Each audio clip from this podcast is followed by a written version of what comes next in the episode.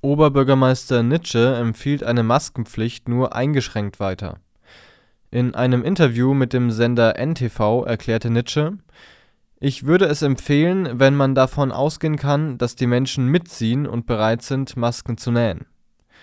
Eine Tragepflicht sei nur sinnvoll, wenn genügend Masken vorhanden sind, so der FDP-Politiker. “Jena erklärte als erste größere Kommune eine Tragepflicht für Masken im öffentlichen Raum. Die Stadt rief die BürgerInnen dazu auf, selbst Masken zu nähen